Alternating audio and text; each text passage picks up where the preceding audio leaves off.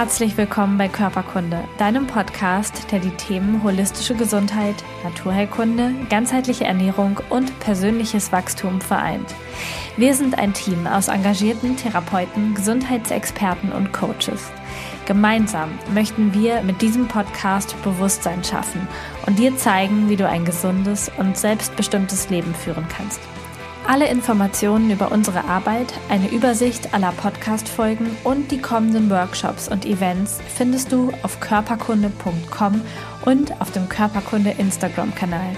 Schön, dass du da bist. Jetzt wünschen wir dir ganz viel Spaß mit dieser Folge. Ich heiße dich ganz herzlich willkommen zu einer neuen Folge Körperkunde. Ich habe heute Larissa Meyer im Interview. Larissa ist Darmexpertin und geht das ganze Thema aus einer bisschen anderen Sicht an, als du das bis jetzt hier auf Körperkunde gewohnt bist, denn sie ist gleichzeitig auch Kräuterexpertin und arbeitet sehr, sehr stark über Mindset. Da schließen sich jetzt wieder die Brücken zur Körperkunde auch. Ähm, sie hat eine sehr, sehr spannende Geschichte. 2011 hat mit einem Darmverschluss alles begonnen, was für dein Alter ja echt mega ungewöhnlich ist, dass man einfach so einen Dampfverschluss bekommt. Eigentlich ist das so eher Far Far Away, 80 plus, ist so die Zielgruppe für einen Darmverschluss ähm, von Menschen, die wenig trinken, sich nicht bewegen und so weiter. Also eigentlich in jungen Jahren passiert sowas echt selten.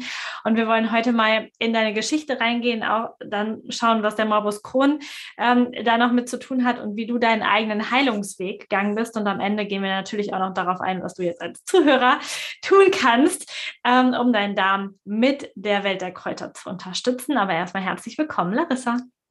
Vielen lieben Dank, dass ich auch hier sein darf. Und ja, hallo erstmal an alle Zuhörer. Und ja, ich bin einfach gespannt, was ich alles euch beibringen kann und erzählen kann, einfach von mir und was ihr davon lernt. Cool. Also lass uns mal starten, bevor der Darmverschluss kam. also ich gehe davon aus, dass du dort ein bisschen anderer Mensch warst. Du hast dich wahrscheinlich anders ernährt, bist anders mit deinem Körper umgegangen. Wie war Larissa vor 2011? Komplett anders. Also ich habe wirklich eine 180-Grad-Wende vollzogen und ich war wie jeder normale andere Teenager auch. Ich bin zur Schule gegangen und ja, habe normal gegessen, also auch Fertigpizza und bin normal eben mit Freunden ausgegangen. Aber das hat sich dann geändert, beziehungsweise eine Sache war schon anders an mir.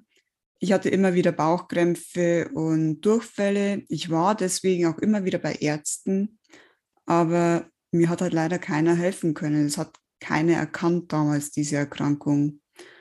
Und so war es eben dann auch, dass ich 2010, hm, ja, 2010 habe ich mein Abi gemacht.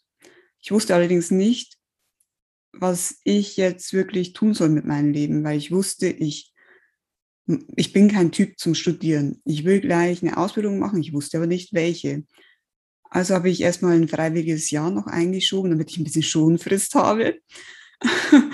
aber ja, da wurde mir zwar klar, ich will ins Labor, aber habe da keine Ausbildung mehr bekommen. Dann habe ich eine Notausbildung, sage ich das jetzt mittlerweile immer, angefangen, die mir halt wirklich gar keinen Spaß bereitet hat. Ich habe mich da in die Arbeit gequält die Symptome, die ich eben schon als Jugendliche und als Kleinkind eben hatte, wurden immer mehr, wurden verstärkt.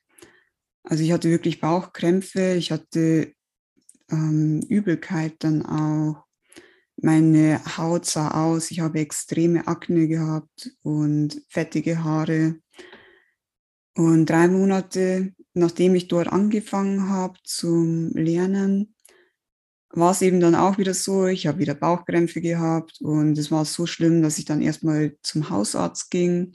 Und da, Gott sei Dank, ich bin diesem Arzt so dankbar, es war ein Assistenzarzt, der anscheinend davor auf einer ähm, Darmstation eben gearbeitet hat im Krankenhaus.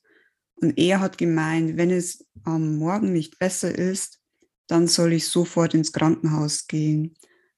Und so war es dann auch. Freitagnachts bin ich tatsächlich dann ins Krankenhaus gegangen. Eigentlich mit der Intention, naja, das wird eine Blinddarmentzündung sein. War es aber dann nicht. Ich wurde dann wirklich notoperiert in der Nacht am Freitag und am Montag darauf habe ich dann die Diagnose bekommen, ich habe Morbus Crohn.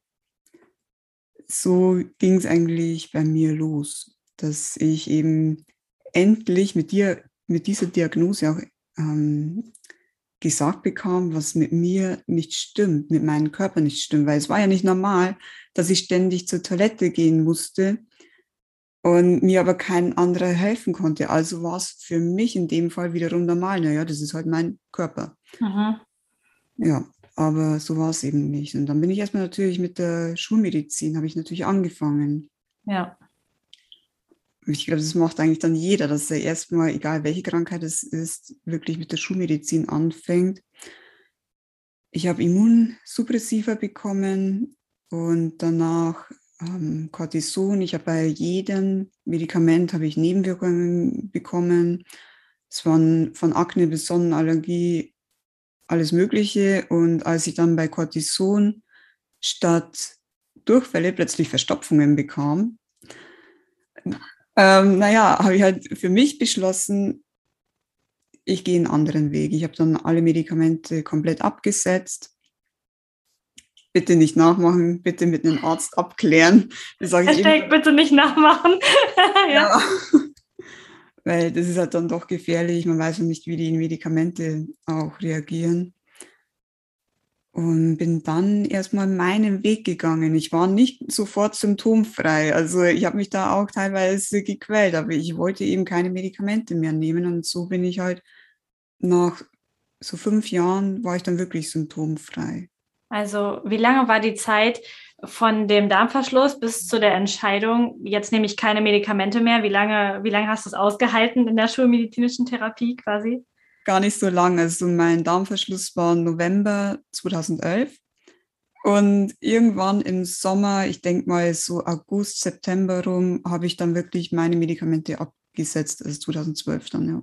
Ja, ah, ich, das ist also ich finde das relativ typisch, weil bei der Medikation, die von der Schulmedizin bei Morbus Crohn eingesetzt wird, vielleicht sagen wir noch mal kurz, was es ist, also eine chronisch entzündliche Erkrankung im Darm, die einfach diese Symptome macht, die du eben auch alle beschrieben hast. Und das ähm, und diese Medikamente, die dagegen sind, Immunsuppressiva, hast du auch schon gesagt, das sorgt einfach dafür, dass das Immunsystem runtergedeckelt wird, natürlich nicht nur im Darm, sondern im ganzen Körper.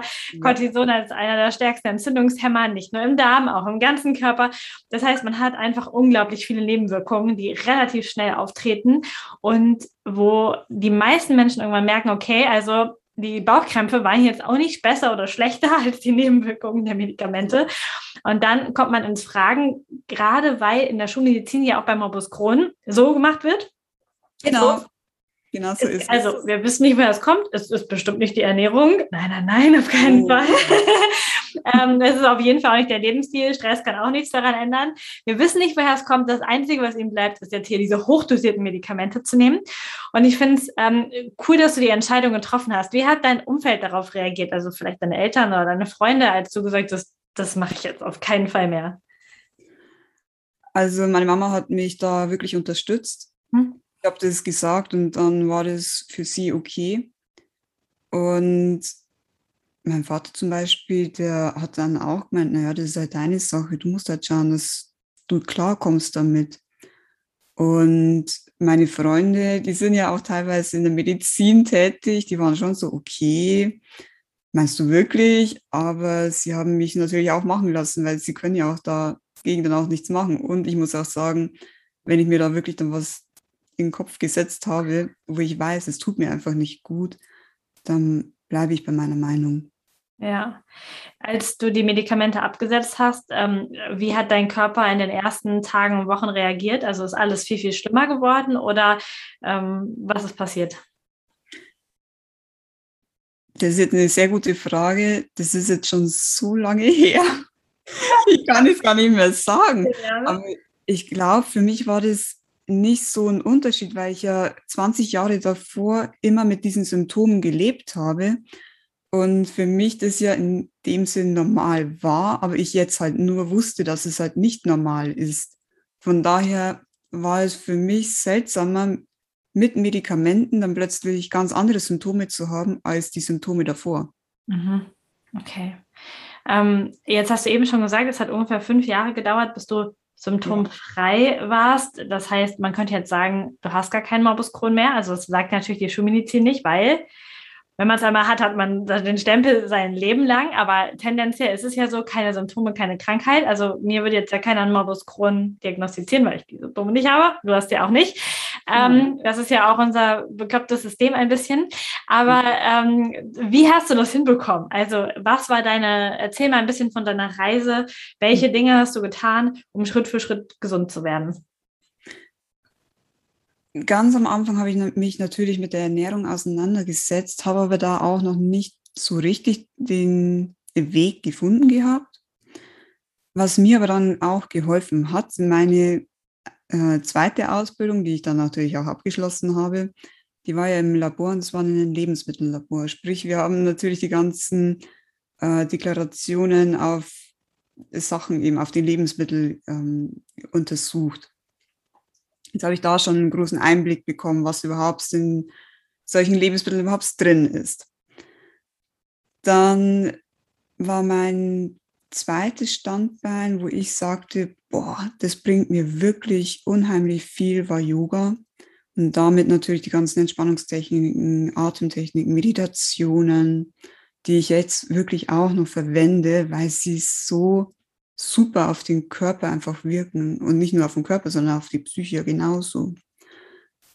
Und dann war es so weit, dass ich immer wieder nach England geflogen bin, um mich dort spirituell auch weiterzuentwickeln. Habe da natürlich ein bisschen ein anderes Weltbild dann auch dadurch bekommen. Und 2016 meine Kräuter. ich habe eine Kräuterausbildung gemacht und seitdem war mir da auch ziemlich viel klar, was ich früher als Kind zum Beispiel schon getrunken habe, wie grüner Tee, der auch entzündungshemmend wirkt, zwar leichter, also leicht entzündungshemmend, es gibt schon stärkere Pflanzen oder Kräuter, die besser wirken. Aber das hat mich damals schon so fasziniert, weil es für mich dann klar war, ach krass, du hast damals schon intuitiv auf deinen Körper gehört. Und ich hätte einfach bloß weiter drauf hören sollen.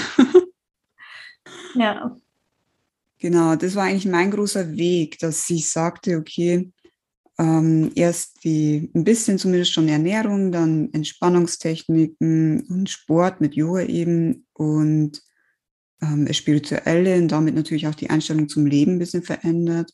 Mhm. Dann natürlich die Kräuter und als ich, also mein, mein großer Vorteil von dieser Krankheit war ja auch immer, dass meine Haut mir angezeigt hat, wenn es meinem Darm schlecht geht. Also sprich, ich habe sehr starke Akne gehabt und das bis zum Alter von 25, 26. Und irgendwann wollte ich die natürlich loshaben. Und da weiß ich noch, wie heute, bin ich mit einer Freundin eben ähm, zusammen gewesen und sie hat dann gemeint, ja Larissa, warum verzichtest du eigentlich nicht mal auf die Kuhmilch? Und ich damals noch, ich bin ja gelernte milchwirtschaftliche Laborantin. Jetzt habe ich natürlich dieses Mindset, Milch ist super, Milch ist toll, brauchst du unbedingt für das Kalzium und mhm. so.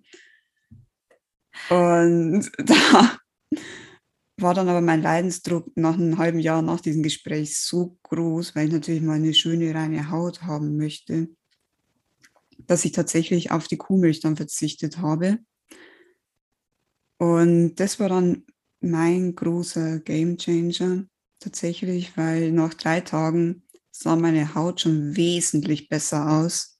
Ich hatte zwar immer noch Akne, aber nicht mehr diese großen entzündeten Pickel. Und nach drei Monaten konnte ich endlich wieder Obst, Gemüse roh essen, konnte ich vorher gar nicht. Und Nüsse, ich habe vorher eine Nussallergie gehabt, die ist verschwunden dadurch. Und man weiß ja, dass Darm und Haut zusammenhängt. Und mein Darm wurde dadurch auch komplett beschwerdefrei. Und deswegen sage ich auch immer 2017, das ist wirklich das Jahr gewesen, wo ich symptomfrei wurde, beschwerdefrei. Ich habe seitdem keine Durchfälle mehr und keine Bauchkrämpfe und nichts. Also mir geht's gut. Ja, Ah, super spannend. Also, dass dann auch die Milch nochmal das Ausschlaggebende war. Es ja, also ich habe ja hier auch schon so oft über die entzündungsförderlichen Lebensmittel gesprochen. Milch gehört definitiv vorne mit dazu, ja. obwohl in unserer Gesellschaft natürlich, wie du schon gesagt hast, man braucht das. Das ist in der Werbung jeden Tag, kann man das lesen. das ist wichtig. Ja, ja. Und natürlich ähm, sind da viele Menschen abhängig in einer gewissen Form von Milch und Käse. Ähm, ja einfach auch diese Abhängigkeitsrezeptoren im Gehirn triggert. Also total spannend, also Käse weg und dann die Kräuterausbildung. Ähm, es ist ja auch, also das ist auch relativ ungewöhnlich. Jedenfalls, glaube ich, gibt es nicht so viele Menschen, die in dem jungen Alter quasi sagen, so, ich gehe jetzt in den Wald und ich ja. lerne mal die Kräuter kennen. ähm, was hat dich am meisten fasziniert daran? Dass ich die ganzen äh, Blümchen nicht kannte. Das war wirklich so, weil ich mit meinem Vater immer gerne wandern ähm, gehe oder gegangen bin, damals dann auch noch. Und dann habe ich ihn immer gefragt, boah, Papa, was ist denn das jetzt am Wegesrand, diese gelbe Blume? Und er so, ja, pff, musst du selber lernen, ich kann es dir nicht sagen. Und dadurch bin ich halt dann wirklich, ähm, habe ich in Google einfach eingegeben, Kräuterausbildung Bayern und habe dann das obere genommen. Also ich habe es in Waldsassen gemacht. Und seitdem ja, habe ich eben dort die Ausbildung gemacht und es war wirklich mein Glück, weil ich wollte auch nicht gleich an die Öffentlichkeit gehen. Das war 2016, als ich sie machte, weil es dann erstmal für mich war.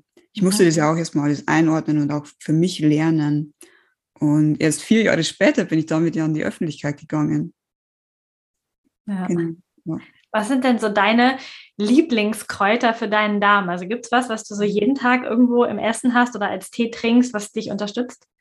Ja, das ist einmal der Ingwer. Also das ist mein Lieblingskraut, weil es halt wirklich extrem entzündungshemmend ist. Das habe ich auch damals in meiner Krankheit auch schon intuitiv getrunken und habe mich da praktisch auch schon begleitet die ganze Zeit. Dann, was ich auch total gerne esse, ist Koriander. Mhm. Aber allerdings die Samen, also die Blätter, die esse ich auch, aber die habe ich jetzt nicht täglich da, aber die Samen, die esse ich tatsächlich täglich. Und da gibt es auch Studien dazu, dass die zum Beispiel äh, chronische Darmerkrankungen lindern können. Mm, was ich noch gerne esse, ist zum Beispiel Schafgabe, die hat ja Bitterstoffe dann auch drinnen.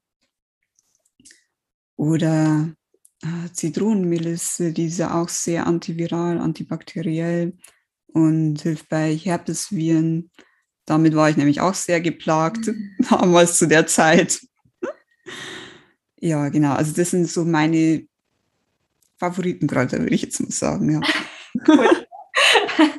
ja, das passt ja schon. Dein Körper hat ja dann auf allen Kanälen, die er konnte, geschrien, hier ist irgendwas nicht in Ordnung. Ja. Und ähm, aber ja, klar, diese ganz normale Müde der Schulmedizin sagt einem das nicht. Das dass man vielleicht mal da weiterschauen sollte. Yoga wird nicht empfohlen, Kräuter werden auch nicht mhm. empfohlen.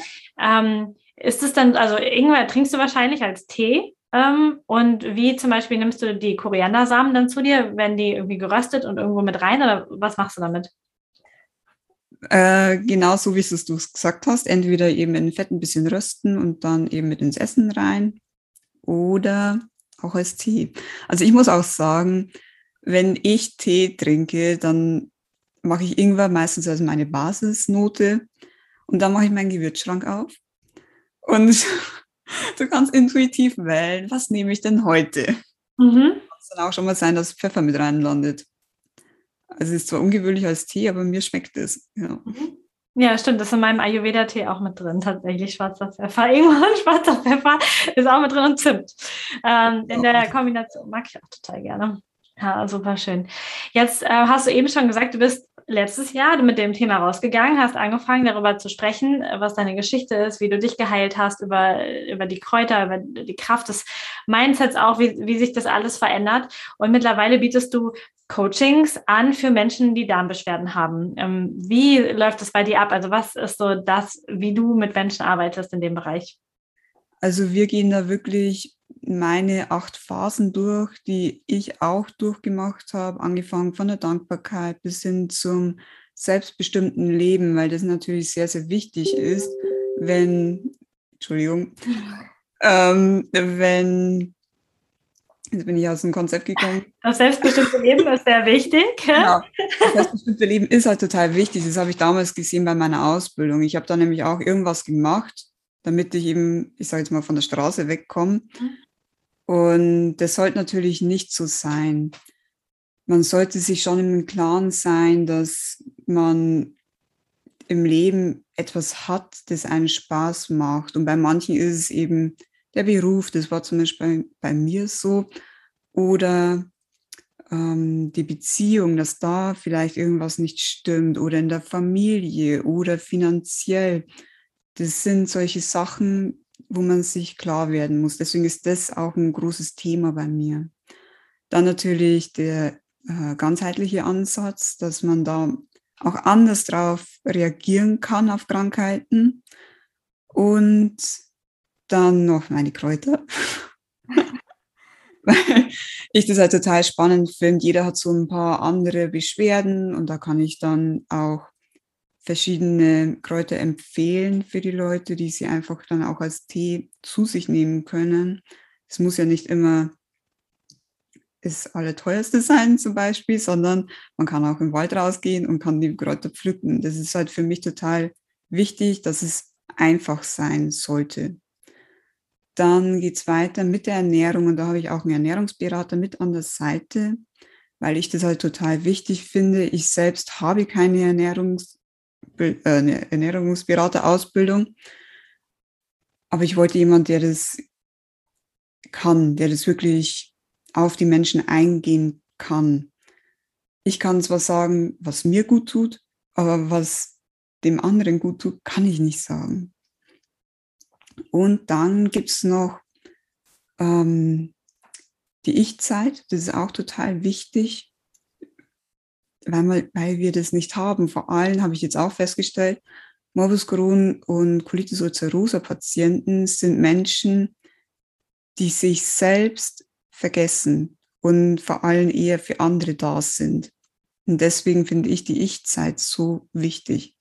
Ja, ich, ich habe das die Erfahrung, Entschuldigung, auch gemacht, lustigerweise, weil das ja dann auch super praktisch ist. In Anführungsstrichen, du hast die Durchfälle.